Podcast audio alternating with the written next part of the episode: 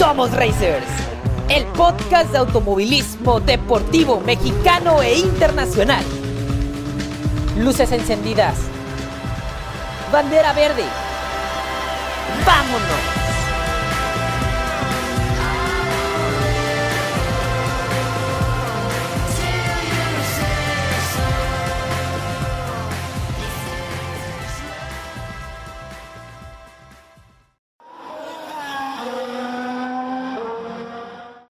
La primera victoria en la carrera de un piloto puede llegar en cualquier momento, sea al principio, a la mitad o en el ocaso de su trayectoria, y esto no es cosa de la suerte, sino de la preparación, el esfuerzo y el empeño que le imprima a su andar en las pistas y sí, también fuera de ellas.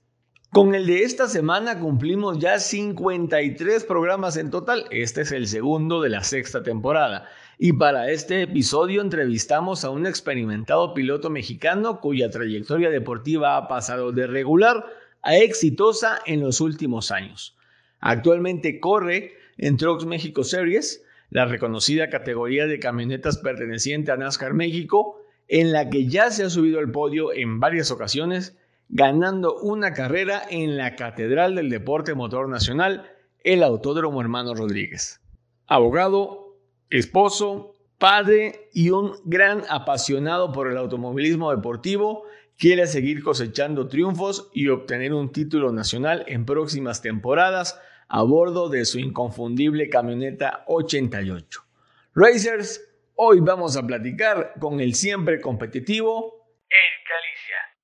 Muchas gracias, Eric, por aceptar platicar con nosotros en Somos Racers, el podcast Qué placer tenerte con nosotros en el segundo programa de nuestra sexta temporada. Bienvenido. Muchas gracias a ustedes por invitarme.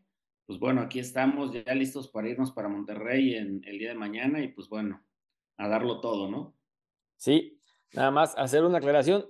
Edgar, Edgar, Dios mío, Eric, perdón, sale, salió ya a Monterrey porque este programa se publica los martes pero la entrevista que le estamos haciendo se está grabando una semana antes del, del evento en Monterrey, que es la, la siguiente fecha. Ah, ok, perfecto. Muy bien, muy bien. Marchas séptimo en el campeonato de pilotos en, en las camionetas de Trucks México Series y aún tienes chance de meterte entre los cuatro que disputarán el título de este año. ¿Ves alcanzable esa meta, Eric? Sí, pues la verdad es que, pues mira, empezamos la temporada con algunos incidentes de, carrera provocados por, pues por algunas camionetas que, que, de repente temas de spotter y, pues los novatos, eh, pues vaya, por la inexperiencia, pues luego llegan a, hacer ciertos contactos que, que pues poco a poco se han ido evitando, ¿no? Afortunadamente desde Aguascalientes hemos tenido un papel bastante importante. Este, tuvimos un podio, y, pues bueno, poco a poco han ido mejorando las carreras. No sé si te has dado cuenta que, pues ya no hay tantos incidentes de carrera, que eso es bueno para todos, para el cereal, para nosotros como pilotos, para el desarrollo de los chavos que, que, vienen con mucho ímpetu de, ganar. Pero pues bueno, hay que irles enseñando poco a poco que pues no todo es este, golpear a la camioneta de enfrente y sacarla y, y con eso llevarse algo, ¿no? Porque ni siquiera es así, porque al final del día una camioneta cuando le pega a la, de adelante o a la de atrás o a la de lado, pues el mayor perjudicado es el que pega, ¿no? Porque al final del día su camioneta va a perder rendimiento, va a acabar en pits y, eso se acaba, ¿no? Entonces, poco a poco hemos ido platicando todos en la categoría. Yo me he acercado mucho a Alejandro Suárez, le he comentado todo este tipo de cosas yo soy el piloto que tiene más edad en el, en el cereal y pues bueno, lo único que puedo hacer es este, pasarles mi poca experiencia a todos para que el automovilismo, sobre todo en NASCAR, que NASCAR se da mucho el tema de los contactos, pues irlos bajando, ¿no? Y ir este, siendo un poco más profesionales en, en, esta categoría, porque la que sigue los golpes son el doble de fuertes, ¿no? Y aparte del doble de fuertes, el doble de, de costosos, ¿no? Sí, claro. Esto, eso es malo tanto como para nosotros como para los patrocinadores. Sí, porque al final. Entonces, este, pues bueno, aquí andamos, la verdad es que estoy. Sí, adelante, adelante. Sí, sí, sí, te escucho. No, no te decía que este. Eh, ah, te digo, al final del día, este, pues estamos. Te escucho, te escucho.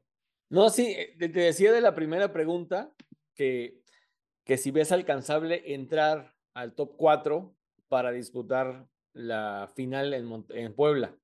Pues mira, sí lo veo eh, con una posibilidad. Desgraciadamente, repito, por los incidentes que tuvimos las primeras carreras, eh, no estamos en ese top 5 que, que, debimos de haber estado, porque desgraciadamente no acabamos tres carreras este, por mismos incidentes. Y este, pero bueno, ahorita estamos en séptimo, del, séptimo al, al cuarto eh, hay alrededor de, de 15 este, o 12, no recuerdo muy bien, puntos de diferencia entre nosotros. Y pues bueno, posibilidades hay, que hay pocas, eso sí, tenemos que dar una muy buena carrera en Monterrey este, para podernos colar al, al playoff que se va a hacer en, en, Puebla. Y pues bueno, si eh, vamos a dejarlo todo y al final del día creo que hemos hecho una muy buena temporada. Este, en la carrera pasada en la Ciudad de México pues nos llevamos el primer lugar. Este es el primer lugar de, de, de mi carrera este, como piloto en, en NASCAR. Y, pues bueno, la verdad es que muy contentos, eso nos ayudó a muchos a posicionarnos en el campeonato muy bien. Y, este, y pues bueno, esperar, esperar a ver qué tal nos va en Monterrey y, esperemos tener las noticias pronto de que estamos en, en, la final. Sí, y hablando de esa victoria en el Autódromo Hermano Rodríguez, ¿qué significó para ti eh, ganar en el regreso de las camionetas al Autódromo Hermano Rodríguez? ¿Esperabas ganar? Pues mira, estaba muy confiado de que nos, íbamos, nos iba a ir muy bien, ¿no? Desde Aguascalientes tenemos una camioneta muy, muy sostenida, muy puesta a punto. Este, la realidad es que eh, el ingeniero que tenemos nos ha ayudado a los cuatro pilotos que estamos dentro del HO y yo estaba muy confiado de, de, de, de quedar en una muy buena posición, ¿no? El, primer entrenamiento que hicimos en la Ciudad de México no me fue tan bien, y, este, y pues bueno, mentalizarnos un poco para la carrera. Al final del día en la calificación arranqué en tercer lugar por una penalización que tuvo el, primer lugar. Bueno, de ahí la verdad es que la camioneta se comportó en perfectas condiciones, despegaba muy bien, se agarraba en todos lados, andaba por fuera, por dentro y, y pues la realidad es que ya en las últimas vueltas me la empecé a creer de, pues vaya, yo creo que vamos a ganar, ¿no? Porque la realidad es que nadie nos alcanzaba, un momento que me despegué un, segundo y medio de todos los demás. Y, este, y pues bueno, al final del día ganamos. La verdad es que es una sensación bastante, bastante, pues feliz, ¿no? Ganar aquí en mi casa, en la Ciudad de México. Y, pues bueno, que, que este primer lugar tan, tan esperado por, en mi carrera que, que llevármelo aquí en mi casa, en la Ciudad de México y en el regreso, como tú dices, del Autódromo Rodríguez. ¿E-, ¿Es tu primera victoria en camionetas? Es mi primera victoria en camionetas. He tenido muchos podios, segundos, terceros lugares, pero nunca había quedado en primer lugar. Y pues vaya, te digo, qué mejor que aquí en mi casa, en la Ciudad de México, y, en el regreso del autódromo, que la verdad es que el autódromo es espectacular. Muchísima gente, la verdad es que el público siempre eh, que venimos a la Ciudad de México abarrota todas las gradas. Este, y pues bueno, la afición se volcó directamente conmigo en particular cuando ganamos en el festejo, cosa que, cosa que les agradezco muchísimo. Y, la realidad es que me sentí muy bien, me sentí muy feliz. Y, este, pues bueno, nada más que seguir festejando todavía un poco ese triunfo. Y te digo, y esperar que, que nos vaya muy bien en las carreras que faltan, que son dos. Y pues bueno, te digo, tengo experiencia, tengo, perdón, este, esperanza de, de, de pues sí llegar a, a la final a, a, este, a Puebla con los cuatro primeros pero pues bueno, este, de todos modos hemos hecho una muy buena temporada y estoy muy contento de eso. No, y aparte ese, ese triunfo en, en el Hermano Rodríguez, que es el autódromo más icónico del país, ah, te motiva también, ¿no? Para, para dar el último estirón o el último empujón hacia Monterrey y hacia Puebla. Sí, la realidad es que sí. Mira, Monterrey eh, es una pista que, que me gusta mucho la realidad es que al principio de, mi carrera que, corría en Monterrey se me hacía una pista muy complicada, este, pero pues vaya, al final del día, la primera vez que yo corrí en Monterrey, eh, arranqué en segundo lugar, este, desgraciadamente tuve un incidente y, pues no terminé la carrera. y, y, en este año, en la carrera pasada, este, me llevé la pole en Monterrey. Entonces, este, pues bueno, la realidad es que traemos, yo creo que buen ritmo, me siento muy seguro Ahora va a ser un circuito que es un poco más largo, solo van a ser 35 vueltas. Y, este, y pues bueno, espero que, este, que, que nos vaya muy bien. La verdad, me siento muy confiado. Creo que nos vamos a llevar una muy buena posición. Espero poder llevarme otra vez el primer lugar. Y, este, y si no, pues, colarme al podio para ver eh, si hay posibilidades todavía de, de meterme al, al playoff.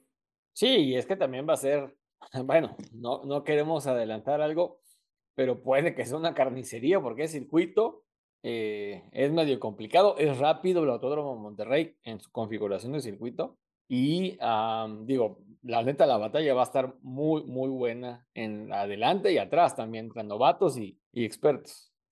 Y, la realidad es que todos los circuitos, pues vaya, son, son, son batallas bastante pues fuertes este, que se tienen que llevar al final del día este, con, con una sola razón, que es salir bien de esa carrera, salir con la camioneta completa para la que sigue este, pues, al, al 100%. ¿no? Es, exactamente, exactamente. Vamos a platicarte un tantito de, de tus inicios, Eric. Eh, ¿Qué te motivó o, sí, qué te motivó a ser piloto de carreras? ¿O quién te descubre o quién descubre tu talento, más bien dicho, y te impulsa a darle esto de los carros? Pues mira, la realidad es que yo empecé a una edad bastante, este, pues alta o grande. Yo empecé a, correr karts alrededor de los 20, 22 años. Este, mis papás, bueno, nadie de mi familia está dentro del automovilismo. Por lo mismo, nunca tuve un, un apoyo, eh, eh, pues desde joven para iniciar en, en, esto de las carreras. Siempre me gustaron, siempre cuando yo veía las carreras de Adrián Fernández o de, o de Mario Domínguez, este, pues vaya, yo decía, la verdad es que yo quisiera estar algún día ahí con ellos y todo. Y la verdad es que, fíjate, hace como un año, eh, bueno, como dos años, tuve la oportunidad de conocer a, Mario Domínguez, que corrí con él en, en, Supercopa, y este, corrimos en el Gran Premio de, de, este, de la Ciudad de México de la Fórmula 1, este, en, en, los GMTs. Este, y la realidad es que justamente eh, le platiqué que, este, que tenía muchos años de yo de conocerlo este, virtualmente, porque hasta cuando yo tenía como cinco años, no, perdón, como diez años, él me firmó un, un póster cuando él corría en Champs Kart, ¿no? Y, le decía, mira, pues qué, este, qué curioso que pues ahora corremos juntos aquí en el Autódromo Hermano Rodríguez. Y pues bueno, al final del día esa carrera nos fue bastante bien, también quedamos en tercer lugar. Este, otra sensación, la realidad es que impresionante correr en el Autódromo Rodríguez contra la Fórmula 1. Este, fue una experiencia que, jamás voy a olvidar. Este año ya no la pude correr porque estuvo un poco complicado el, el presupuesto, pero la realidad es que sí fue este, una sensación muy, muy importante, ¿no? Este año, de hecho, corrió Adrián Fernández esa carrera. Y pues bueno, la realidad es que poco a poco he ido subiendo mi, mi, mi, experiencia dentro del automovilismo. Después de ahí empecé a correr fórmulas en la Fórmula 1800, uh -huh. era la Fórmula 5, este, la Fórmula 4 también la corrí, hasta que, este, que NASCAR regresó a México, eh, que se unió junto con Supercopa, yo corrí en las fórmulas y decidí subirme a la primera categoría que llegó a México de, de, este, de impulso a NASCAR, que se llamó este, Trucks México Series y este, invitado por, por Alejandro Suárez, que, este, que él justo cuando empezábamos, él tenía un equipo y, y, pues bueno, empecé a hacer este, pues mi carrera dentro de las trucks en NASCAR. Yeah. Ese, esa prim eso fue en el 2016, me parece. Este, esa primera temporada nos llevamos el primer podio en, en Chiapas. Y pues uh -huh. bueno, la realidad es que correr NASCAR es completamente diferente a cualquier tipo de automovilismo, ¿no? Hay muchos contactos, son muchos golpes, lo, los óvalos son muy rápidos, este, hay óvalos que tienes que estar acelerando el, las, las 100 vueltas que vas y, y, la realidad es que es muy cansado, ¿no? Autódromos como, eh, como Chiapas, como el Chihuahua, que es una ciudad, son ciudades muy calientes, pues vaya, dentro del coche vas literalmente a 60, 65 grados uh -huh. y la deshidratación es muy, muy, muy fuerte. Y ahorita van a Monterrey. La verdad es que yo nunca había está... experimentado. De... Creo que ahorita sí, van a sí, Monterrey. sí, en la Ciudad de México también estuvo bastante fuerte. Yo, sí. yo me bajé del coche aquí en la Ciudad de México, literalmente casi a punto de, de desmayarme, luego, luego pedí agua y, y pues la realidad es que a mí no me gusta meterme agua dentro del coche por, no sé, ya he estado acostumbrado así, pero pues la realidad es que ya en este tipo de, coches, eh, eh, pues stock, pues sí es muy complicado, ¿no? El, calor es mucho, la, competencia es muy fuerte, este, más si hay banderas amarillas, el frenar, el acelerar, el, tener el, el, viento, este, no hay ningún conducto que te entre directamente viento a ti. Entonces, este, pues bueno, son bastante cansadas. Y la realidad es que eh, dentro de, de, NASCAR, o sea, me han invitado a correr muchas categorías como la GMT en, Supercopa, que, este, que me gustó mucho, pero la realidad es que las camionetas yo creo que es lo que más me, me, me apasiona, me gusta y, y, la realidad es que también en cuestión de presupuestos es lo que pues yo necesito porque la realidad es que todos necesitan muchísimo presupuesto para correr y, pues yo como, como tal, pues no tengo ningún patrocinador este, en específico. Mis patrocinadores pues, son mis propias empresas, este, eh, lo que yo hago y, pues al final del día, este, pues vaya, es un costo que, que, pues uno tiene que pagar, ¿no? Eso, eh, te tienes que absorberlo tú. Sí, sí, sí. Entonces, pues vaya, cada, cada choque que das, este, pues es, luego, luego empiezas a pensar en el dinero, cuánto te va a costar, ¿no? Ya nada más esperas la llamada el otro día o a los dos días del, del, equipo para decirte, oye, pues este, debes tanto, ¿no? Entonces, una, una, una, cosa que es muy cierta, que yo siempre les he dicho a toda la gente que quiere experimentar el automovilismo, que, que siempre ha pensado en los go-karts este, o en las fórmulas, la realidad es que el, el, manejo de NASCAR es muy distinto, ¿no? Yo, mucha gente que me platica, yo siempre le digo, cuando tú te das un golpe a 180 kilómetros por hora de frente contra una barda y, y, pues sales ileso, ¿no? Tú te das cuenta en ese momento si este deporte es para ti, ¿no? Yo he visto pasar a muchísimos pilotos desde muy chavos hasta de mi edad que se han pegado duro en NASCAR y que en ese momento dicen, no me vuelvo a subir al coche, ¿no? ¿Por qué? Porque la realidad es que pues, es una sensación, pues, este, de adrenalina muy impactante. O sea, a mí me ha tocado golpes muy, muy fuertes en Chihuahua yo tuve un golpe muy, muy fuerte que literal pegamos acelerando a, a 175 kilómetros por hora y, este, y pues no hay nada que hacer. Llega un punto en que pues ves la barda de frente y pues literal ya no hay nada que hacer más que esperar a que el coche se frene solo y, y, pues bajarte del coche. Afortunadamente ningún accidente que he tenido en NASCAR he tenido algún, ah, ni siquiera un raspón o un moretón. ¿no? Son, son coches muy seguros la realidad es que el coche está diseñado para absorber el golpe.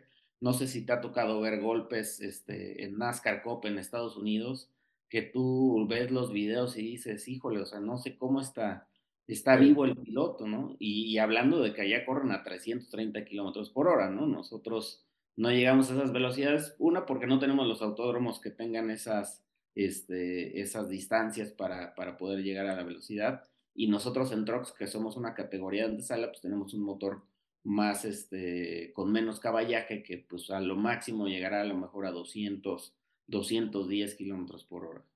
Claro, claro, exacto. O sea, y bien dices, la seguridad ha avanzado mucho. Nos hemos sido testigos presenciales de golpes muy fuertes en tanto en trucks como en NASCAR. Hemos visto también los videos, como dices tú, en NASCAR Cup Series.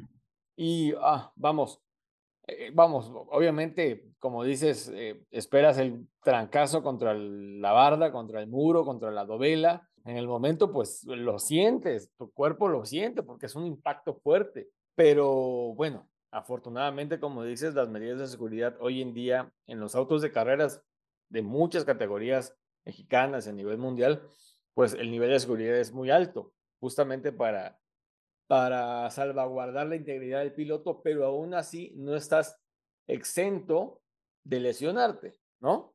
Sí, así es. La realidad es que las lesiones este, pueden venir de, o sea, yo creo que las más comunes podrán ser en piernas o, en los brazos, en las manos por el volante, ¿no? En, el cuello es muy difícil por el hands que, que, llevamos y el casco que protege para que no haya un chicoteo del cuello pero sí, o sea, yo creo que las lesiones más comunes pues son entre los dedos, las manos, por el volante, que cuando tú vas manejando y, y, se choca el volante, este, pues lo único que hace es empezar a girar y si tú metes la mano, pues obviamente te la va este, a, a, fracturar, ¿no? Sí, exactamente.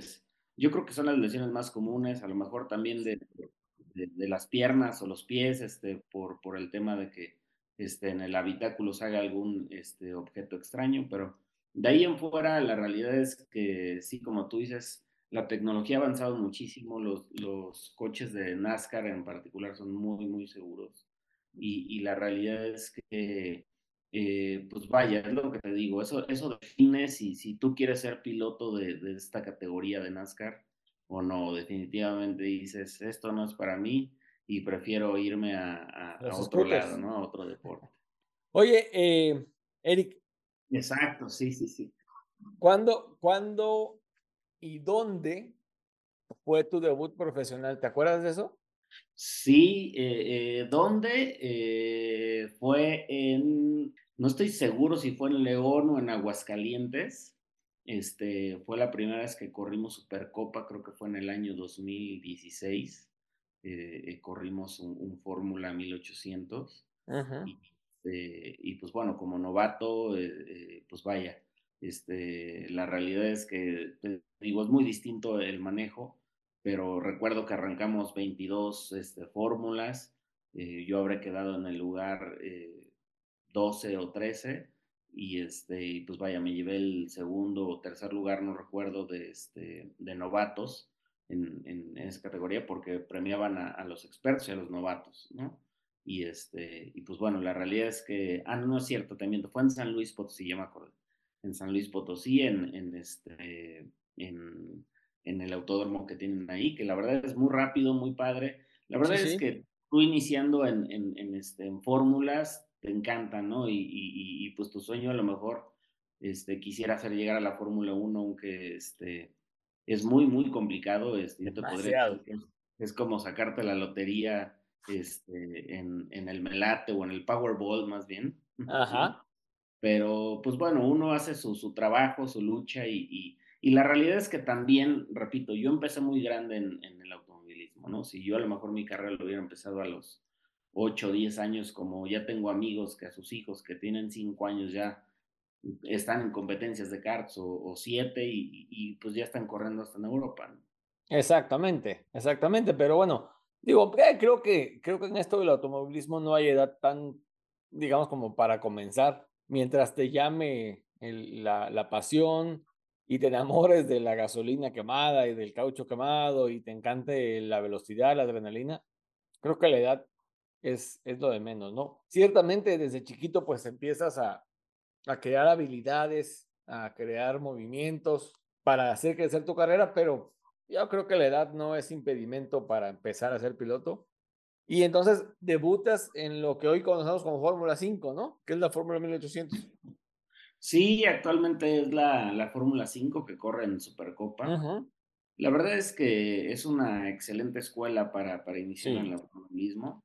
Es una categoría, pues de cierta forma económica, este, que, que, que pues vaya, que corre a nivel nacional. Exacto. Y pues bueno, la experiencia de muchos pilotos y preparadores que existen ahí es muy buena y, la realidad es que, que, la gente que se quiera acercar al automovilismo ahí podría ser un, un, buen impulso. Y, y, pues bueno, te digo, para darse cuenta también de todo, porque aparte hay que sacrificar muchas cosas, no, no solo es el hecho de, de subirte al coche y, acelerar, ¿no? O sea, sacrificas fines de semana con tu familia, en tu escuela, en el dado caso, si es que, si es que estás este, estudiando. Y, la realidad es que pues son entre 12 a 15 carreras de una categoría, ¿no? Si corres Supercopa y corres NASCAR, pues estás hablando de casi 30 fines de semana al año. 30 fines de semana que estás lejos de tu casa, de tu familia, de tu trabajo o de tu escuela y que te cuestan dinero, o sea, económicamente pues tienes que sostener eso y, y pues, la realidad es que pues es complicado también estar lejos de casa mucho tiempo, ¿no? Sí, pues si, te, si le das a dos categorías, pues prácticamente estás todo el año fuera de tu casa, ¿no?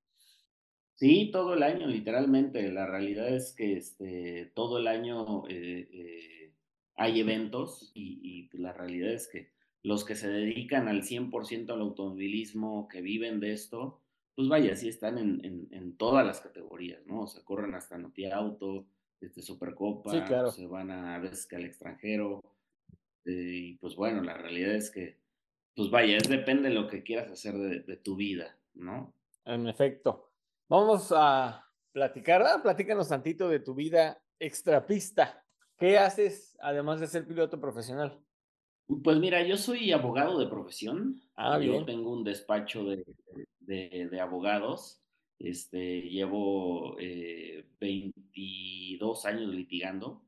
Ah, mira. Y pues vaya, es a lo que me dedico, ¿no? O sea, yo, yo, yo, yo junto con mi esposa tenemos el despacho, aparte tenemos un restaurante, ah, este, hacemos algunos proyectos de construcción, vaya, le hacemos de todo un poco, ¿no? Para Exacto de salir adelante, pero profesionalmente mi esposa, tanto mi esposa como yo, somos abogados, tenemos un despacho y es, es lo que nos dedicamos al 100%, al día a día, ¿no? Ah, muy bien, muy bien, y qué padre, miren, abogado y piloto, ¿no? Por si chocan, sí. Oye, este, ¿café o té? Pues yo creo que café. ¿Cerveza o mezcal? Cerveza, 100%. Ah, ¿Playa o montaña?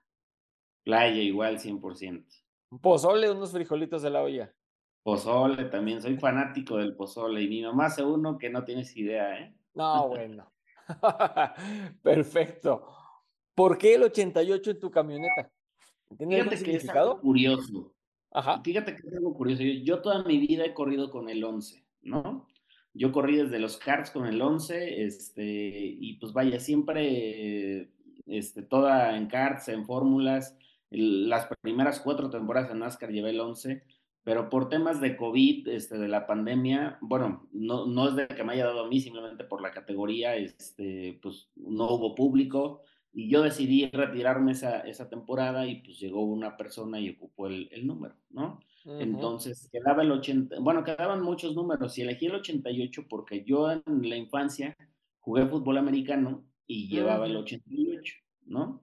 Ah, mira. y, pues bueno, este, la verdad es que me ha acomodado muy bien, es un número que, que tengo buenos recuerdos de, infancia de, con él.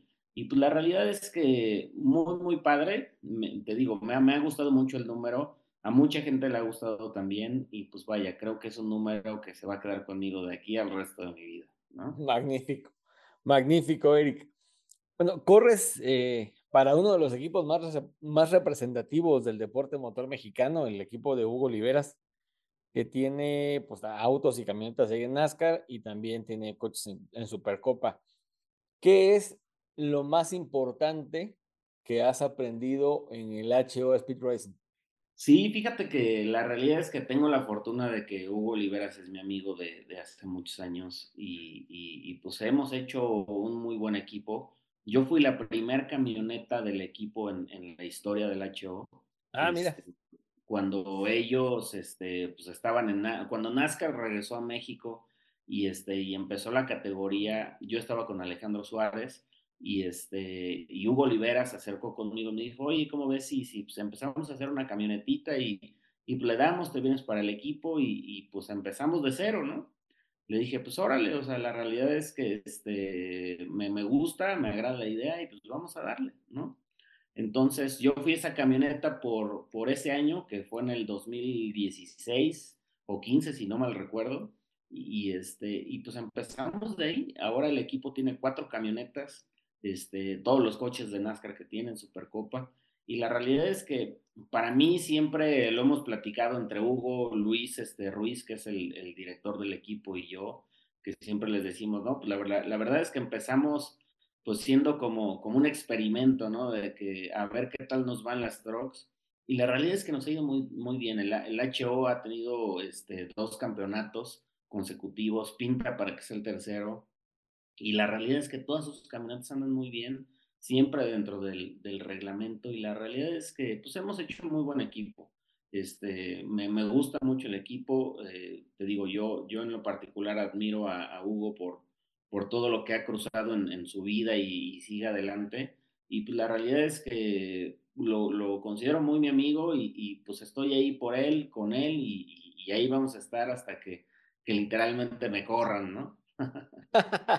ok, bueno, hasta que te hasta que te retires, porque bueno, la relación que tienes con Hugo y lo que has aportado todo el equipo con tus podios, con la victoria, pues no creo que es para que te corran, ¿va? Sí, no, no, no, la realidad es que, que, que, que no, o sea, siempre, pues vaya, por la amistad que tenemos, siempre vamos a estar ahí este, apoyándolo. Yo he pensado también por, por, por mi edad, digo, no es que sea un anciano, pero pues ya tengo 42 años y, y, y pues vaya, la realidad es que, que no sé cuánto tiempo me dure este, pues este juego que tengo que le llamo NASCAR y, y, pues vaya, a mí me encanta, yo podría estar ahí toda la vida, pero también luego el tema económico, digo, híjole, o es mucho lo que, lo que se gasta y, y luego ya pienso, no, mejor me voy a viajar con mi familia, no lo sé, pero por lo menos de entrada vamos a terminar esta temporada y el otro año esperamos este, estar aquí otra vez con el HO y, y, a lo mejor tener por ahí una sorpresa de, de algún patrocinador que ya hemos estado por ahí coqueteando y esperemos que, que, la otra temporada nos vaya mejor que esta y este y pues pegarle el campeonato. La realidad es que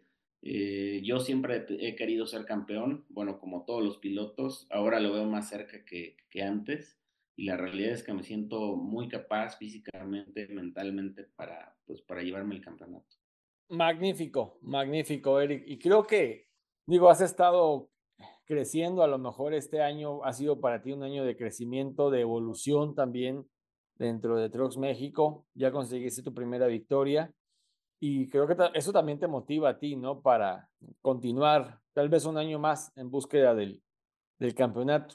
Y hablando específicamente de la competencia de Trucks México Series, ¿qué, ¿qué, o cuáles, más bien dicho, son esas dos cosas que le aplaudes a Trucks y cuáles son las dos cosas que le abucheas a Trox?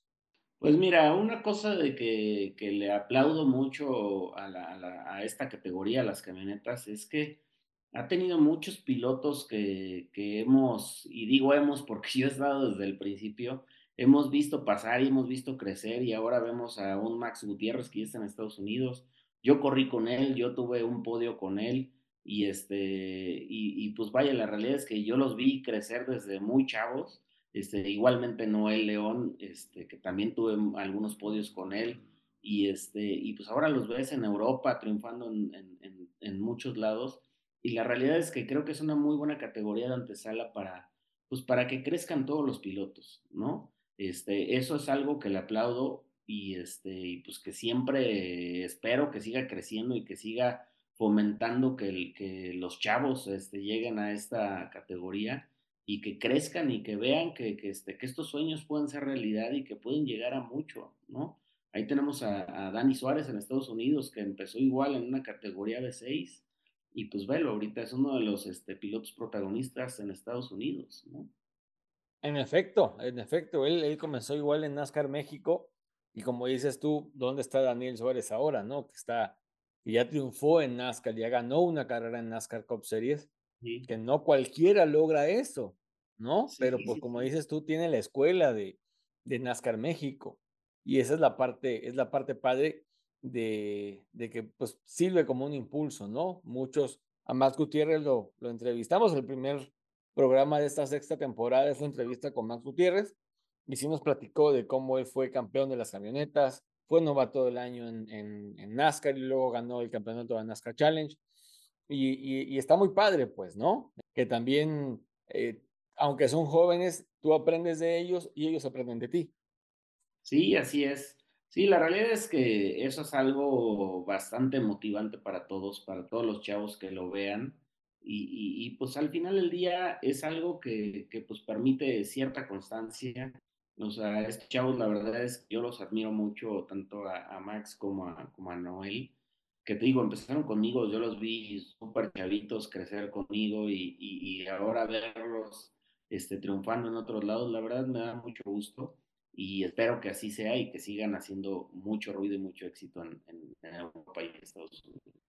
Y bueno, ya nos comentaste de una cosa que aplaudirías, o una de las cosas que aplaudes, más bien dicho, de la categoría, pero ¿qué es eso que dices? Esta hay un área de oportunidad en la categoría y podría trabajar eh, Trucks México en este asunto?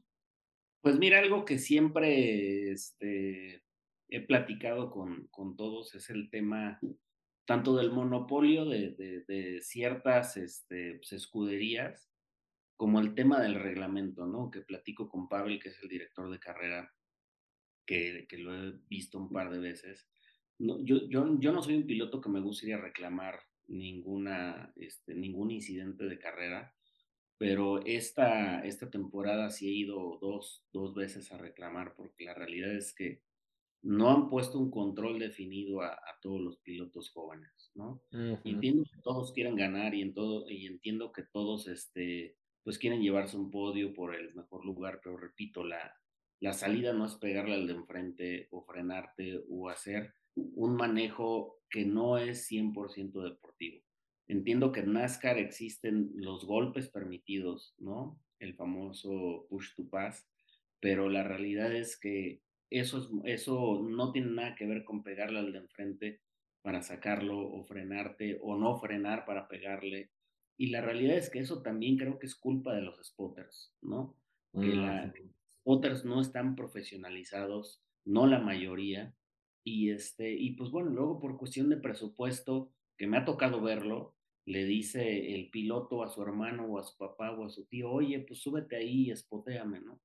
pues la realidad es que, pues, ¿qué va a saber el hermano o el tío de, ese tipo de cosas? Y eso lo permite la categoría, no profesionaliza, aunque lo ha venido haciendo, pero lo tiene que hacer de tajo, no puede permitir que una persona inexperta esté ahí. ¿Por qué? Porque si se sucede un incidente, que esperemos este, en Dios que no, pero si sucede un incidente, imagínate la tragedia que va a ser, imagínate que la tragedia que va a ser para la categoría, para los organizadores y para nosotros como pilotos, ¿no? Entonces, no podemos permitir que llegue a eso y tenemos que poner un alto este, en esta categoría, bueno, en general en NASCAR, ¿no? Sí, claro. Y yo lo único que pido y que veo es que se cumpla el reglamento. Y si, y, si se tomó una decisión, que se acate. Y al final del día, yo creo que si un piloto que, que es evidente que le pegó al de enfrente o que no se frenó y, y le pegó al de atrás, pues a la siguiente si lo penalizas este, con minutos de, de, competencia, con una multa económica o con alguna de las este, sanciones que tiene el reglamento, ya no lo va a volver a hacer o lo va a volver a hacer la que sigue. ¿Por qué he platicado? Porque es lo que te digo, afortunadamente o desafortunadamente, pues yo casi soy amigo ya de los papás de los chavos que están ahí, porque son casi de mi edad, ¿no? Entonces, luego platicando con ellos les digo, deben de hacer entender a sus, a sus hijos que esto no es un juego, que si le pegan al de enfrente o le pegan, pues les va a costar dinero y les va a costar dinero a ustedes como papás. Y justamente un papá de eso me decía que le costó un dineral una carrera y, este, y pues les dije, pues sí, pero ¿qué vamos a hacer cuando pase todo eso si ya no tengamos presupuesto? A lo mejor tú tienes la fortuna de, de sí tener el presupuesto para, para arreglar la camioneta para el que sigue, pero el que no, y el que no la debía ni la tenía y, juntó su dinerito para correr y ya no va a poder correr la que sigue porque no le alcanzó.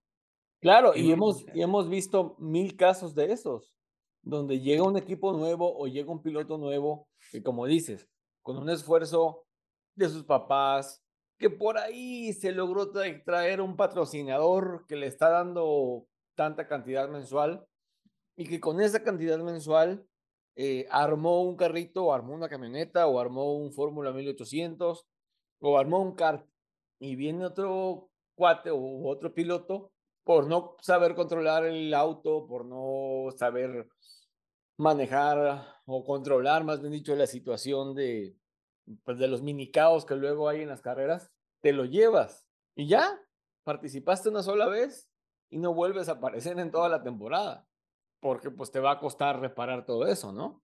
Sí, la realidad es que yo, yo siempre lo he comentado, ¿no? O sea, debemos de ser responsables y si nosotros no somos responsables y no podemos, pues debe haber una autoridad que nos ponga un alto, ¿no? A todos, yo me incluyo al final del día, si yo cometo un error y, este, y tiene que ser sancionado, pues ni modo. Así claro. que ser y así tendrá que ser, pero si no lo hacemos, creo, o sea, creo que yo, en tema de NASCAR, o sea, en, los cinco años que he estado corriendo, creo que penalizaciones de este tipo no he visto ninguna. Fíjate. He visto por qué, porque a lo mejor este, no estaba bien cortado el, el pistón y, y, pues lo sancionaron por tema de motor o, etc. Pero yo en lo particular, por ver un manejo agresivo y que, este, que lo sancionen con alguna carrera, con algún entrenamiento, yo que recuerde no lo había visto.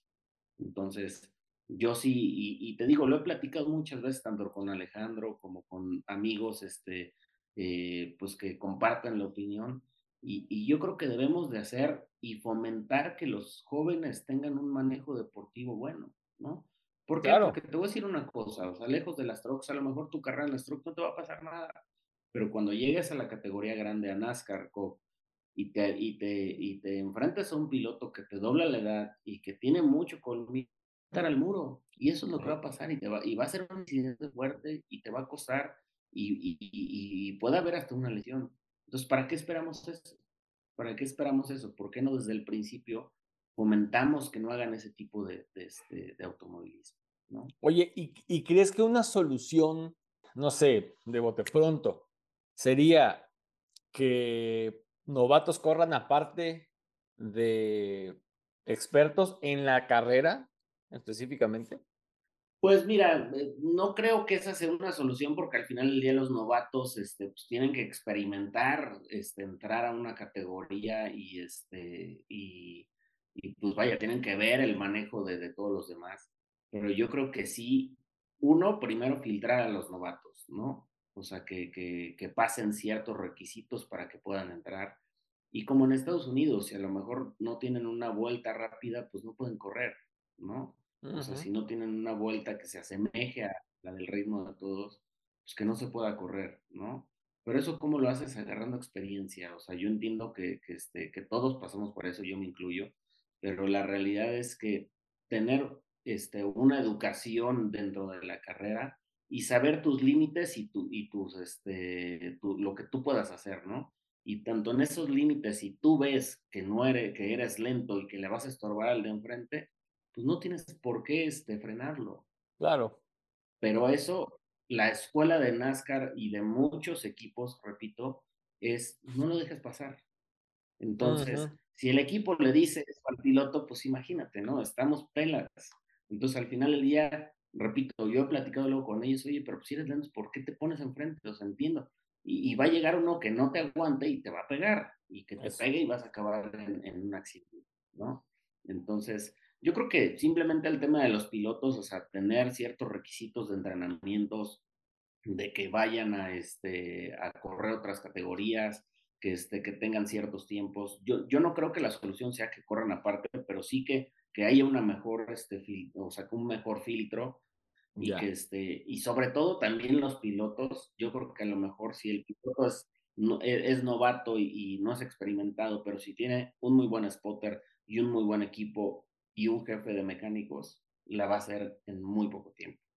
Pero si el piloto es novato, el, el, este, el spotter es su primo, su tío, y, y, la camioneta es de un equipo que pues no ha tenido ninguna, este, ninguna experiencia, pues nunca va a crecer.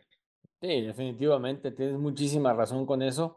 Y sí, hemos visto, como dice, que los spotters es hasta la mamá. Hemos visto una mamá spotter. Así. Hemos visto eh, señoras que son spotters y que dices, sí. qué rifada la, la señora, ¿no? Pero pues sabrá lo que hace. Pero bueno, sí. hace, hace rato, eh, Eric, hablábamos de los patrocinios, ¿no? De que, bueno, en este caso tú, digamos que te autopatrocinas, pero que también estás buscando un, un patrocinador de peso o un patrocinador que aporte tanto al equipo como, como a ti, a tu carrera, ¿no? Y pues sabemos que pues también este tema de los sponsors pues son vitales para que un piloto se mantenga en la categoría que compita.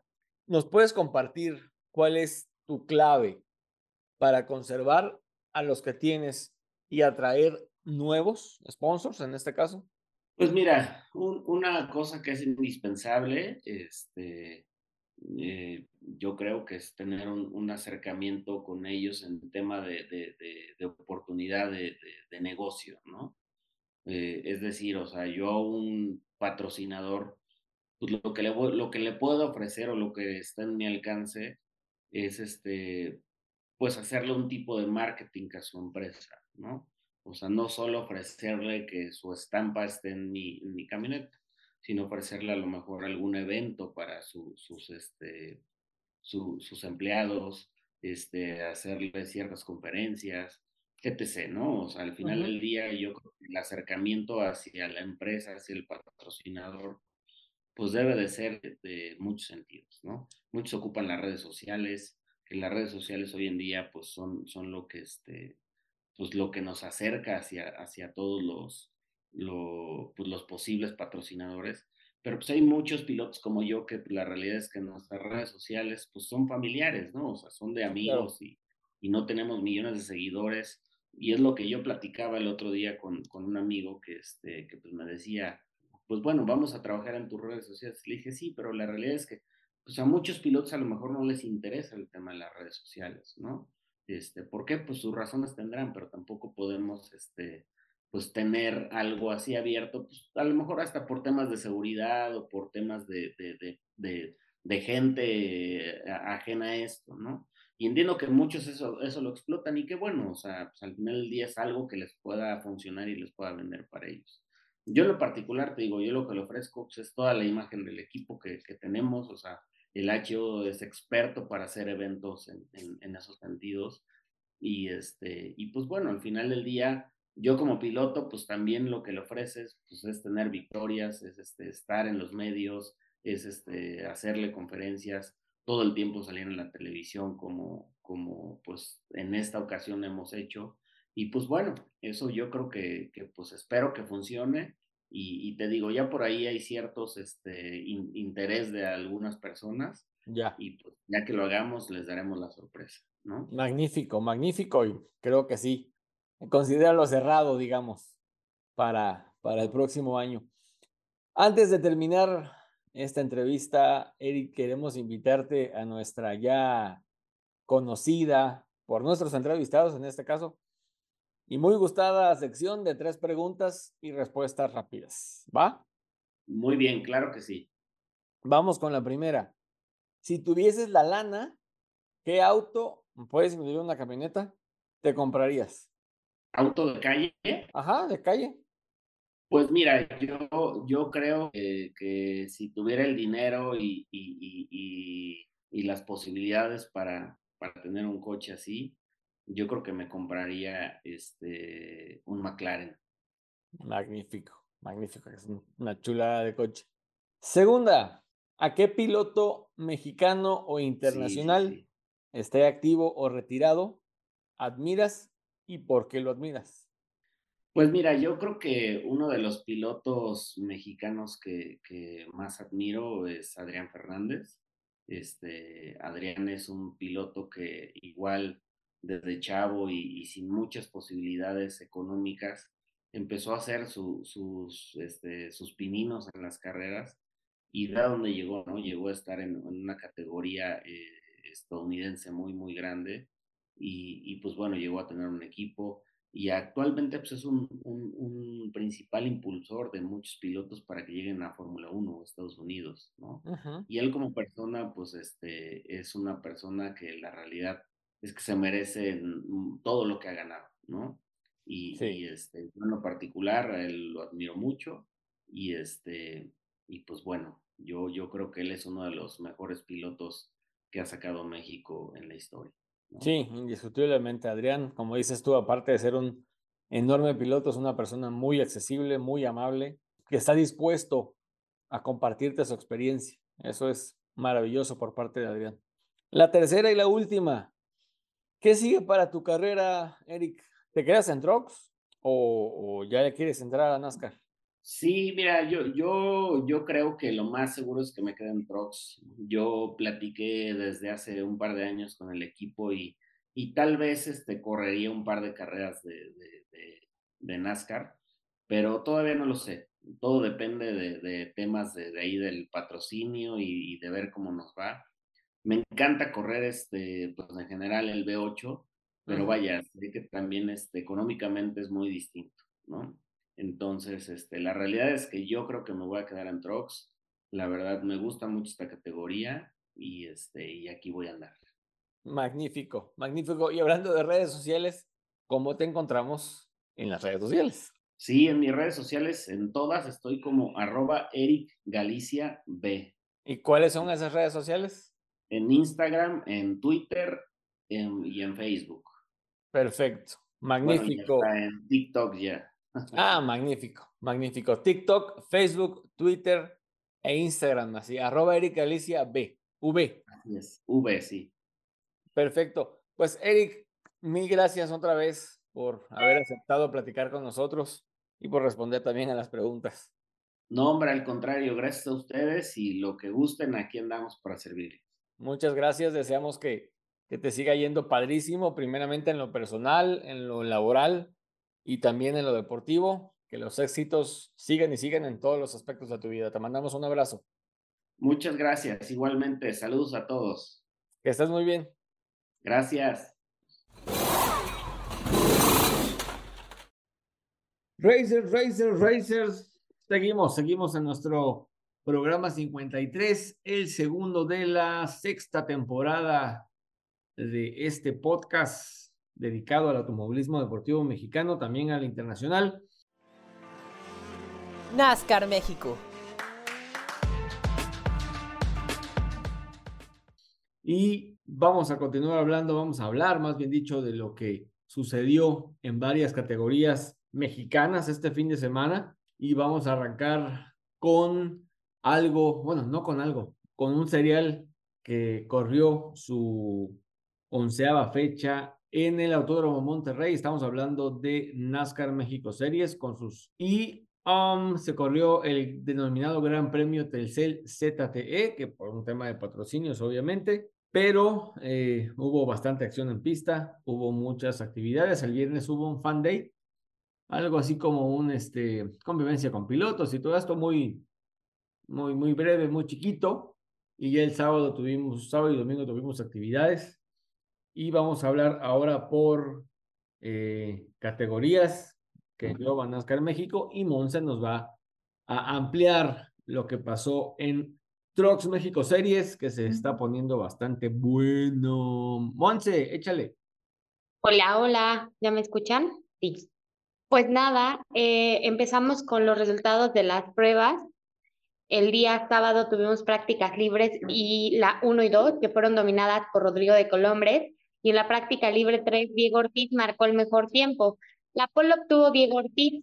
La carrera fue el domingo y se llevó a cabo a 35 vueltas, pero hubo un incidente al inicio que afectó a Rodrigo de Colombres y esto lo mandó a la última posición que había iniciado en posición 16, pero bueno, al final Diego Ortiz dominaba la carrera hasta el stage en la vuelta 15. En pits tuvieron él y Nico Rivas un contacto y se, se vio afectado el de la camioneta número 19 de, de Hot Speed Racing y ellos trabajaron en los desperfectos, regresaron con Ortiz a la pista, pero en última posición y por más esfuerzo que hizo realmente no pudo avanzar y terminó ahí la carrera. La primera victoria para Eloy Sebastián López en la temporada, el de la camioneta 10, del Gates Telcel Tauki Racing y el pupilo Irán El Tigre Sánchez hizo una gran carrera aprovechando los incidentes de sus rivales e, e imprimiendo toda la experiencia que ha adquirido durante la temporada en Estados Unidos y bueno, tuvo mucha motivación de su coach, Rogelio López, fue la clave y escuchen la fabulosa arenga del audio que tenemos de Roger. No te voy a decir nada, pero si no ganas te voy a agarrar a vergazos. El cachorro, como lo bautizó Irán Sánchez, expresó esto sobre su victoria en Monterrey. Soy Eloy Sebastián, piloto de la camioneta número 10 y acabamos de terminar la onceava fecha aquí en el circuito de Monterrey. Una gran victoria que nos llevamos, sin duda una carrera muy peleada ahí con Diego y Nico. Sin duda vamos a buscar el campeonato a Puebla, vamos a ir muy fuertes y bueno, agradecer a todo el equipo de Escuridad Telmex y a mis patrocinadores Gates, Tiger Racing, OC Fitness, Casa Padilla y a mi coach Rogelio López.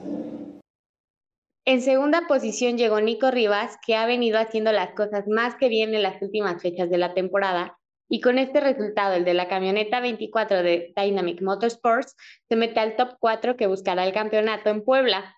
David Reyes completó el podio general, pero resultó ganador de la división de novatos. Y aquí queremos destacar lo logrado por Valeria Aranda, la piloto de Art Kart Motion, quien obtuvo su primer podio del año en la división de expertos, quedando en la posición número 3. Gestionó maravillosamente la carrera y demostró que en los circuitos es una máster. Los podios por división quedaron así. En expertos el primer lugar se lo llevó el 11 Sebastián López, el segundo Nico Rivas y el, tercer, lugar perdón, estuvo a cargo de Valeria Aranda.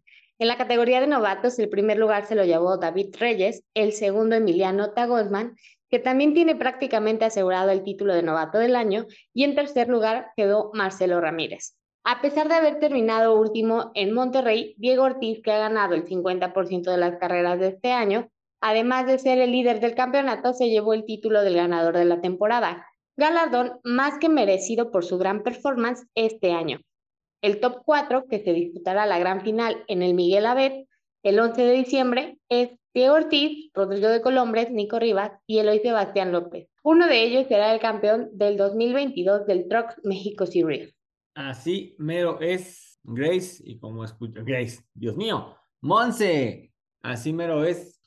tuvo muy buena la carrera de las camionetas ahí en, en el Autódromo Monterrey este fin de semana y lo gana Eloy Sebastián López, eh, que es un muchachito que ha venido esforzándose bastante durante el año, ya tiene experiencia en Estados Unidos, y el RX2 Driver Development que encabezan Rogelio López y Rubén García Jr., que son pilotos en activo de, de NASCAR México, pues lo coacharon bastante. Eloy estuvo participando en el Combine de Charlotte, allá en Estados Unidos, y está nada más a la espera de resultados, a ver si le dan la beca de Drive for Diversity. Yo les voy a hablar de lo que pasó en las carreras, eh, perdón, en las actividades de NASCAR México y NASCAR Challenge, ahí en el, Autódromo Monterrey el, reciente fin de semana, los días, no me, así, 26 y 27 de noviembre, se corrió ahí en el Autódromo Monterrey en la configuración de circuito. La práctica libre 1 la dominó Salvador de Alba Jr., esto fue el sábado. La práctica libre 2 la domina Javi Razo, que ha sido muy constante en tema de prácticas y clasificaciones, pero en carrera se cae Javi.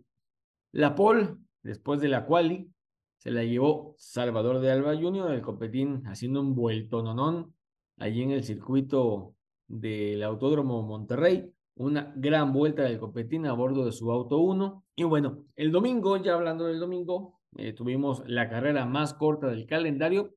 Obviamente por tratarse de un circuito, fueron 65 vueltas las que dieron los autos de NASCAR México y su división Challenge. Nada más recordarles que corren juntos. Estas categorías corrieron así, juntos, por el Autódromo Monterrey. Llegó la primera victoria para Salvador de Alba Jr. en la temporada. La consiguió el actual campeón de NASCAR México, que al fin gana. Y bueno, y encabeza o encabezó el 1-2 para el Cidal Aga Racing. Con su victoria, el jalisciense habría subido, habría subido a la tercera posición del campeonato, desplazando a Rogelio López, que se estaría despidiendo de toda chance de ser campeón. El competín comentó lo siguiente acerca de su triunfo en el autódromo de la capital de Nuevo León. Hola a todos mis amigos de NASCAR, bueno, contentos con el gran resultado de, de, esta, de esta, fecha aquí en, aquí en Monterrey, un, un, gran auto el que me entregó el Ciudadala Racing Team, un 1-2 para el equipo que bueno, nos cae, nos cae perfecto el, en la onceava fecha, eh, la primera de, del 2022 y bueno, agradecidos con, con todo el equipo, eh, ese auto 48 estuvo perfecto a lo largo de, del fin de semana y agradecer a mis patrocinadores Ciudadala, Red Cole y Valero.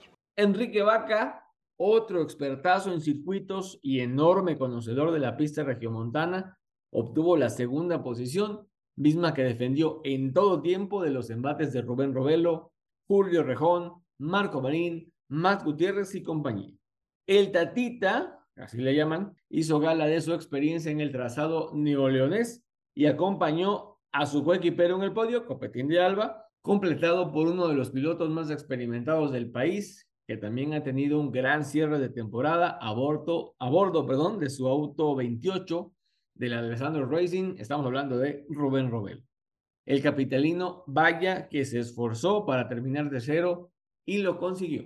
El que tuvo un mal domingo fue Abraham Calderón, que llegaba a su gran premio o al gran premio local, porque él es de Monterrey, como líder del campeonato, pero un problema con su auto número dos al principio de la carrera lo relegó hasta las últimas posiciones. De hecho, ahí el Calderón terminó en la posición número 30. Esto lo aprovechó Rubén García Jr., que es su rival por el liderato de campeonato, que con los puntos que obtuvo con su octava posición en Monterrey, recuperó la primera posición de la tabla general. Esto fue en NASCAR México, es decir, la categoría mayor del serial top de autos stock en el país. En Challenge, Julio Rejón sigue en modo Dios al obtener su cuarta victoria consecutiva y de paso colocarse como líder del campeonato, ya que Andrés Pérez de Lara terminó en la décima posición. El título de campeón se va a definir en Puebla entre estos dos y estamos muy seguros que será una batalla épica entre los autos 55 y 1 allá en el Miguel Abed el 11 de diciembre. Destacable lo logrado por Marco Marín, que se sube al podio por primera vez en NASCAR. El jalisciense se sacó la espina de su abandono en, sede, en, el último Speedfest en la Ciudad de México y obtiene el segundo sitio ahí en Monterrey. Y en tercer lugar llegó Rodrigo Rejón, hermano de Julio, el que ganó la carrera, firmando el segundo podio consecutivo para los de la, los de la escudería, perdón, Triple G, ya que en el hermano Rodríguez hicieron el 1-2 y en Monterrey se agenciaron el 1-3. Rodrigo ha sido clave en el buen andar de su hermano, pues ha sido un gran apoyo para él en las últimas cinco carreras de la temporada. Julio Rejón también expresó su sentir sobre su cuarto triunfo al hilo. Terminando la carrera de Monterrey, estamos muy contentos, nos pudimos llevar nuestra cuarta victoria consecutiva. El equipo 55 de JB Motorsport, la verdad, me entregó un coche impresionante. Aunque el nivel estuvo muy alto durante toda la carrera, la verdad había muy pocos espacios. Eh, todos estamos básicamente en el mismo segundo, entonces, pues pasar era bastante complejo. Eh, la verdad es que la rearrancada la supe aprovechar muy bien, tuve las oportunidades, las tomé y por ahí al último tuvimos un final de overtime con verde, blanco y cuadros, donde me tocó salir por afuera y la verdad es que esa línea caminaba muy bien y la supe aprovechar para colocarme en la segunda posición general y llevarnos la cuarta victoria consecutiva de la categoría Challenge. Entonces, a celebrar, a sacar la calculadora a todos, porque en Puebla podemos llevarnos el campeonato. Se viene la gran final de NASCAR y Trucks México Series. El último compromiso de la temporada será en el Autódromo Miguel Abet de Puebla los días 10 y 11 de diciembre. El sábado son las prácticas y las clasificaciones y el 11 de diciembre es la gran, gran final en, la pista poblana. Ahí se van a definir los títulos 2022, tanto de camionetas como de autos. Recuerden que en nuestras redes sociales y en este podcast los mantendremos al pendiente de lo que ocurra antes, durante y después del Gran Premio Final de NASCAR México Series. Y hablando de la misma categoría, este fin de semana que pasó, la organización dio a conocer el calendario tentativo de la próxima temporada y también Monse nos va a platicar acerca del, de este calendario. Échale, por favor. El calendario 2023 se dio a conocer durante la semana, pues la organización de NASCAR México Series dio a conocer tentativamente qué va a pasar el año que viene. Como ya es costumbre, la temporada comenzaría en el Superóvalo de Chiapas el fin de semana, que comprende los días 25 y 26 de marzo.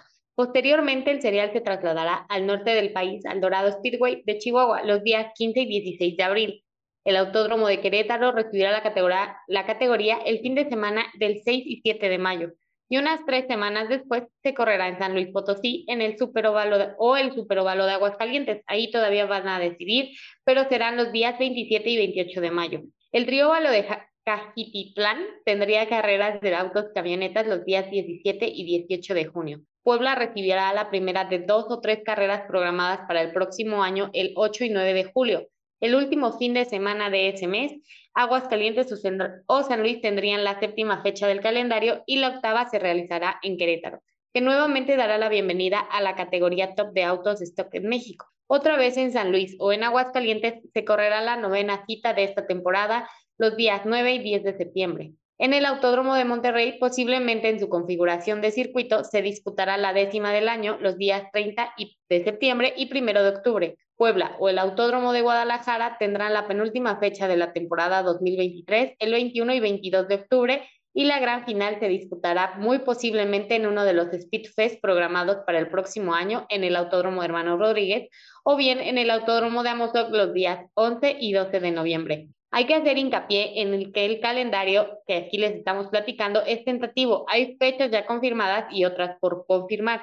Algunas están sujetas a contrato o autorización técnica de los óvalos o autódromos y a temas de patrocinio. Muy posiblemente en breve tengamos ya el anuncio del calendario oficial y obviamente en nuestras redes y podcast se los vamos a dar a conocer. Así es, en efecto, es un calendario tentativo, como nos dice Monse, es algo que todavía está cocinándose ahí entre la organización de NASCAR México y las sedes. Y bueno, eh, cuando ya tengamos la noticia del calendario oficial, ya que publique NASCAR el calendario oficial, se los daremos a conocer, como nos dice aquí la gran Monse. Supercopa.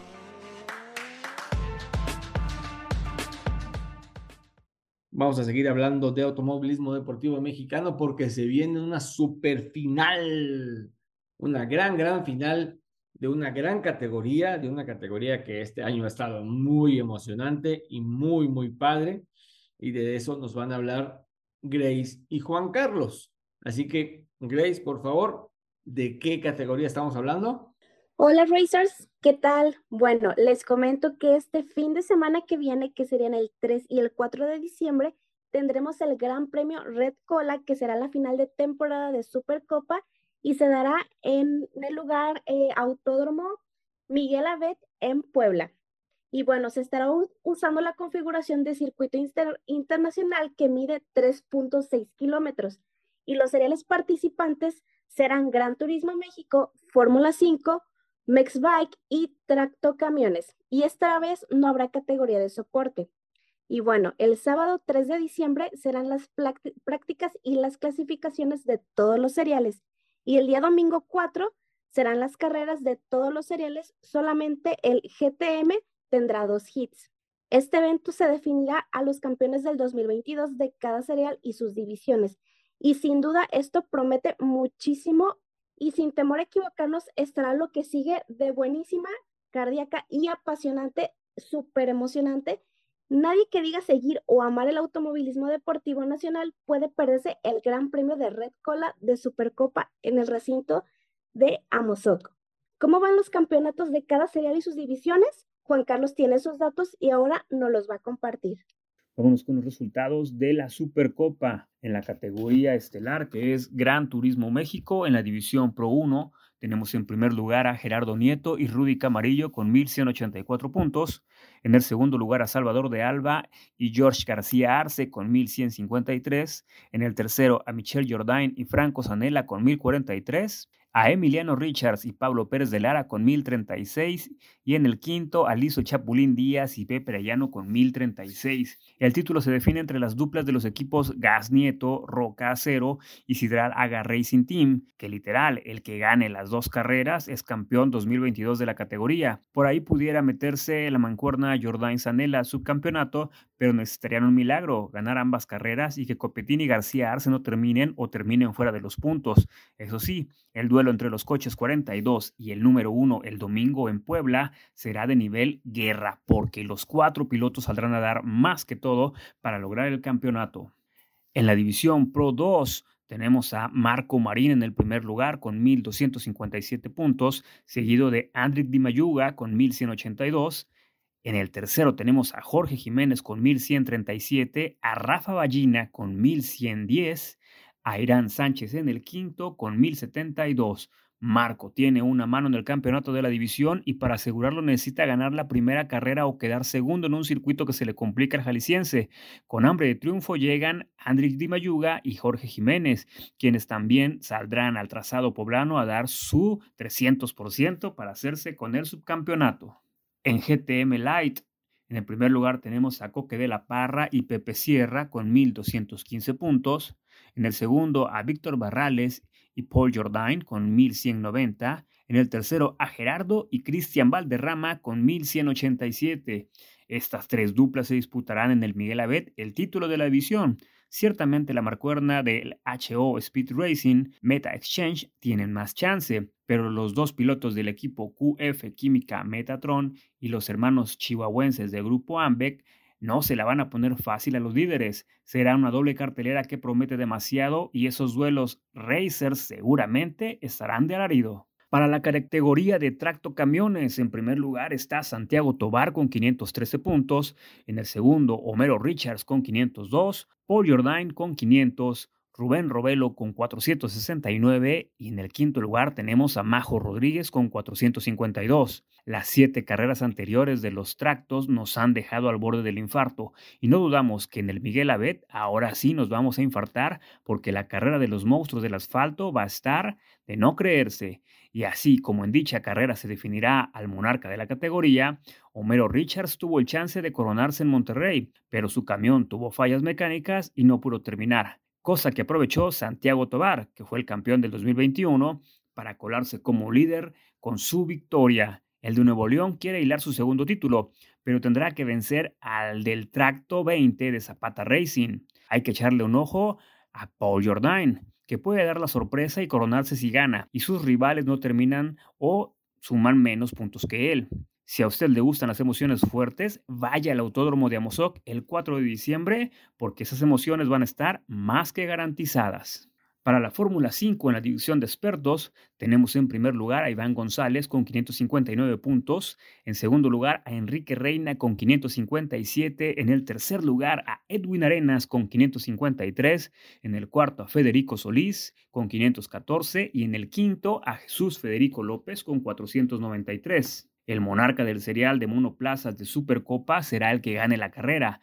Recordaremos que es a un solo hit, así que Racers, esta será otra disputa a nivel guerra en las pistas de Amozoc por el título de expertos en Fórmula 5.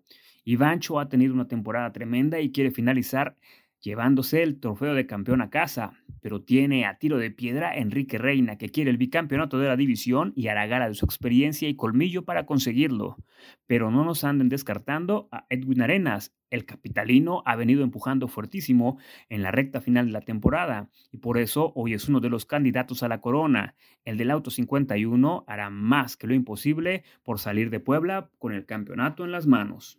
Para la división de novatos tenemos en primer lugar a Eddie de la Rosa con 652 puntos, seguido de Lico López con 539, a Mateo Girón con 521. En el tercer lugar, el regiomontano Eddie de la Rosa es prácticamente campeón 2022. Con un tercer lugar el domingo, básicamente haría oficial su título de esa temporada.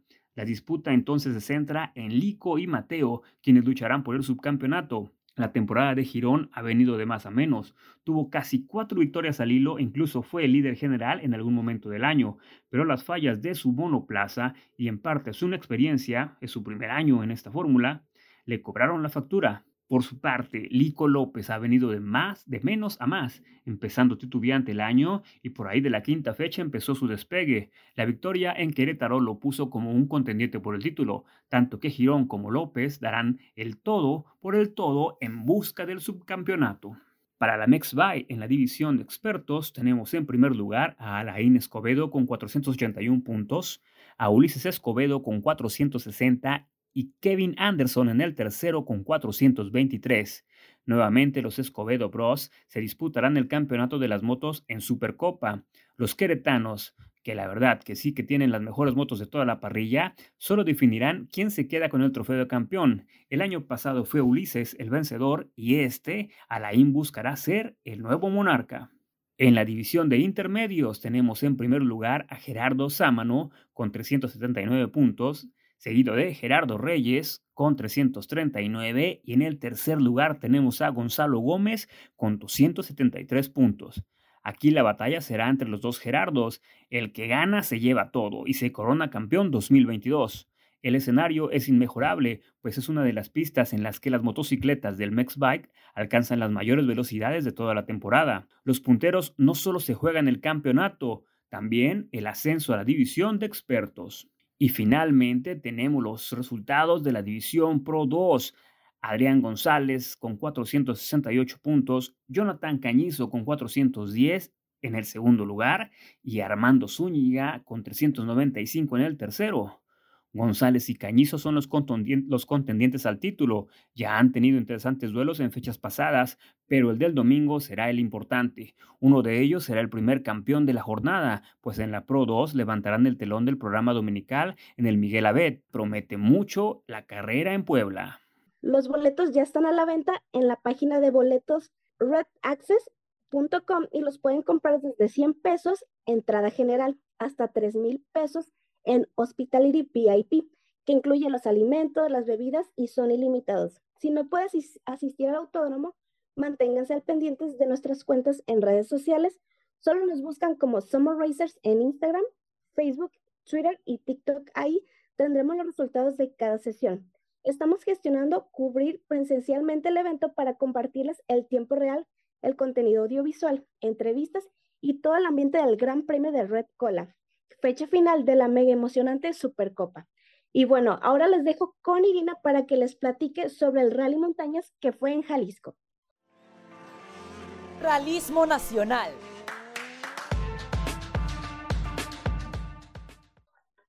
Pues sí, este fin de semana se llevó a cabo edición número 54 del Rally Montañas en Tapalpa, Jalisco. Con un triunfo por parte de Ricardo Cordero y su navegante Marco Hernández, el Rally Montañas culminó esta edición a bordo de su Citroën CS, CS3 del GHR Motorsport, consiguiendo el primer lugar absoluto del rally, así como el primer lugar en la categoría Rally 2. Además, se ratifica como campeón del CMR y bicampeón del FIA Nakam Rally 2022. La segunda posición quedó en manos de Miguel Granados y su navegante Gabriel Marín Jr. del BP Garage. Realizaron una gran competencia, lograron muy buenos tiempos, pero desafortunadamente esto no fue suficiente para lograr la máxima posición mientras que la tercera posición de este rally y del FIA Nakam Rally quedó en manos de la dupla conformada por Alfredo Mauro Zabaleta y Víctor Pérez Couto. En cuanto a los pilotos ganadores de las diferentes categorías pertenecientes al CMR y FIA Nakam Rally, quedaron de la siguiente manera. En la categoría Grupo 1, Francisco Name y su navegante Armando Zapata se ratifican como campeones en esta categoría.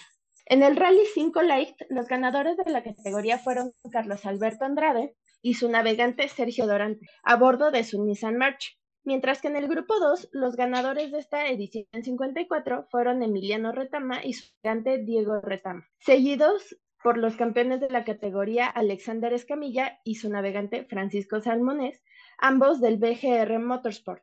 Y en el tercer lugar, los oaxaqueños Daniel Hernández y Paz Hernández. Pasando a la categoría Rally 5 del Fianacam Rally, el ganador absoluto y campeón de la temporada 2022 fue el internacional Gustavo Urosorghetti y su navegante Alan Loyola, de la escudería TV4 Guanajuato.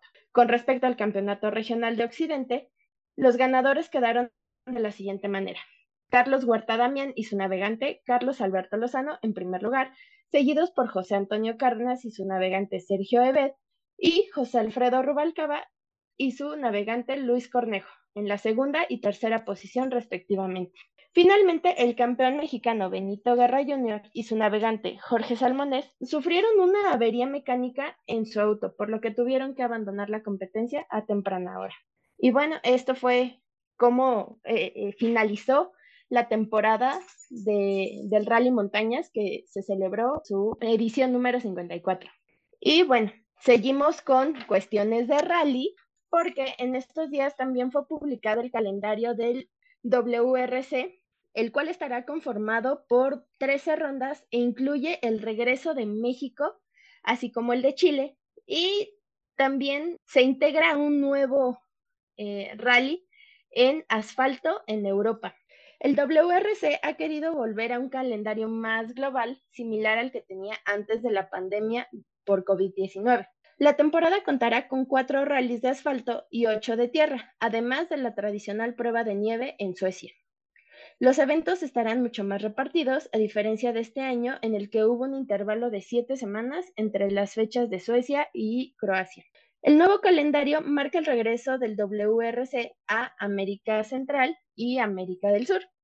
Con la grava de México reinstalada después de salir del calendario tras la edición acortada de 2020 debido a la pandemia, México recibirá la tercera prueba del campeonato en marzo, después de las tradicionales competencias de invierno de Montecarlo y Suecia. Chile también se reincorporará al calendario para su segunda prueba del WRC, tras su debut en 2019.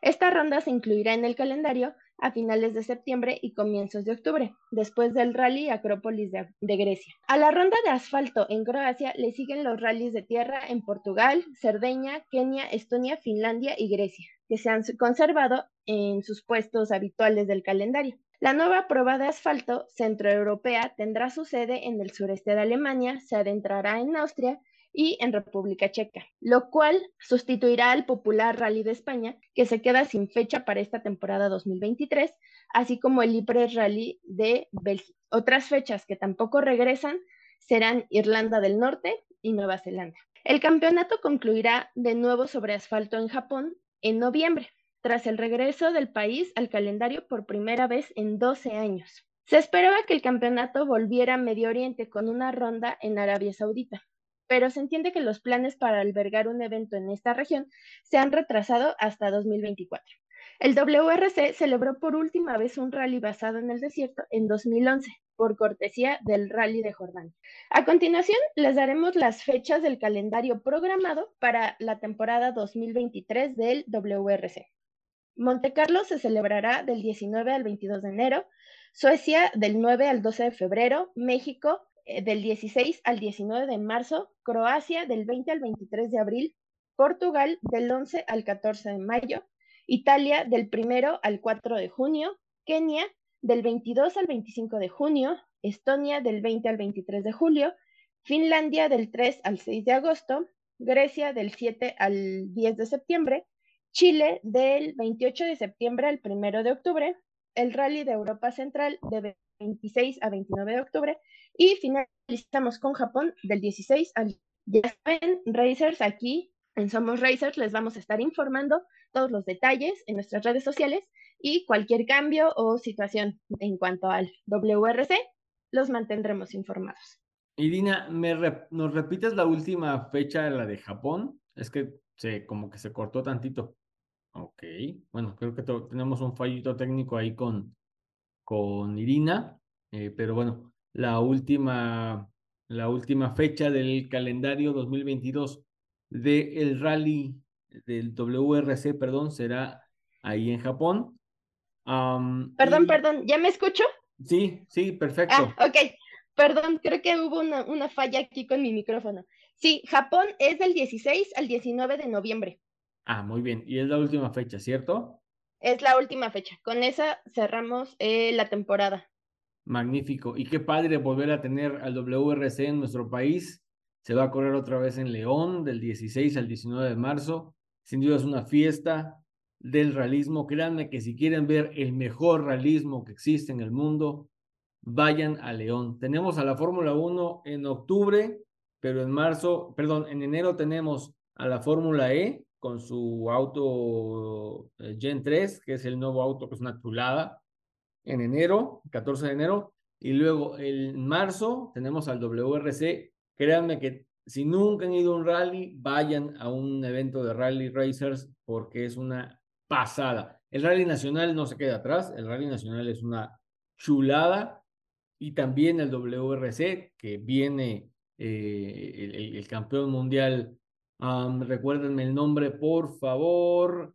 Harry Robampera, no, Harry no, no se llama Harry, pero es Robampera el muchacho, que no me acuerdo bien de su nombre, es que, que viene el campeón mundial y vienen grandes figuras del realismo a nuestro país.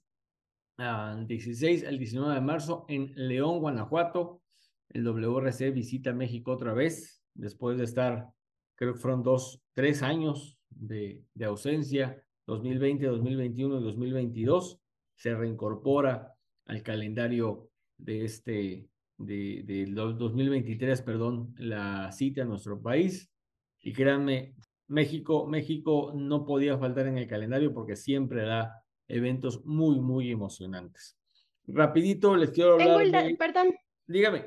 Ah, el nombre del campeón de rally es Keil Rogampera. Keil Romampera, excelente, gracias por el aporte, eh, Irina. Les decía, les decía, nada más queríamos hablar de una noticia que surgió en los últimos días en Fórmula 1, que es eh, la renuncia, no sé si, si renunció o lo renunciaron a Ross Brown, que es una figura icónica en, en Fórmula 1, va, sale ya como director deportivo de Fórmula 1 oficialmente, y por ahí varios medios italianos y, europeos han estado diciendo que él va a sustituir a Matías Binotto, que eh, saldría ya de Ferrari. y creo que esta semana se estaría dando la noticia, esta semana que comprende del 28 de noviembre al 2 de diciembre, estaría ya saliendo eh, Binotto de Ferrari. Y bueno, es así como que la noticia de Fórmula 1 más, más relevante que ha surgido esta semana. Algunos pilotos tuvieron actividad con sus equipos.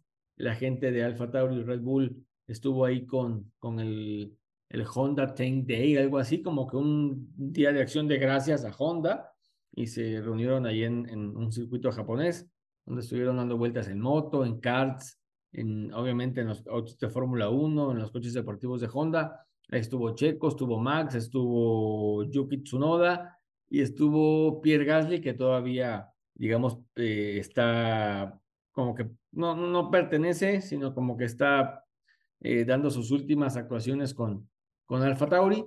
Y bueno, a grosso modo, eso es lo que ha pasado en Fórmula 1. Racers, eh, chicas, vámonos despidiendo.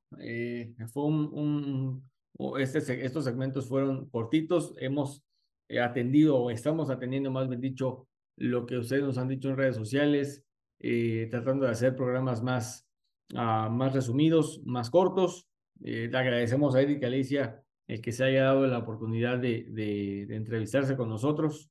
Fue una gran plática la que tuvimos, como pudieron escuchar. Entonces, vámonos, Grace, Irina, Monse. Racers, donde sea que nos estén escuchando. Bueno, Racers, muchas gracias. Irina. Ay. ya. Despídete con calma, Mon. Despídete bien, dijera el Homero. Dice, írala, no te vas a despedir bien.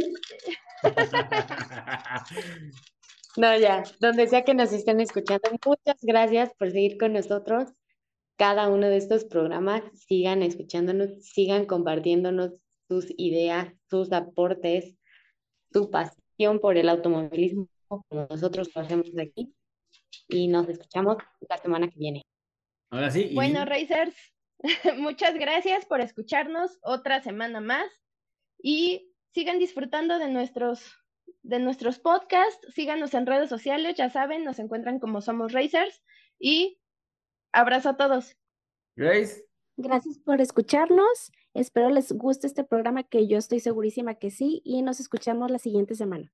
Recuerden seguirnos en redes sociales Racers. Estamos en Twitter, Facebook, Instagram y TikTok como Somos Racers. En OnlyFans todavía no lo vamos a abrir. El OnlyFans también. Cuando lo abramos les vamos a avisar. Abrazo de P1 para todos ustedes. Cuídense. Excelente semana. Bye. Come on! Move!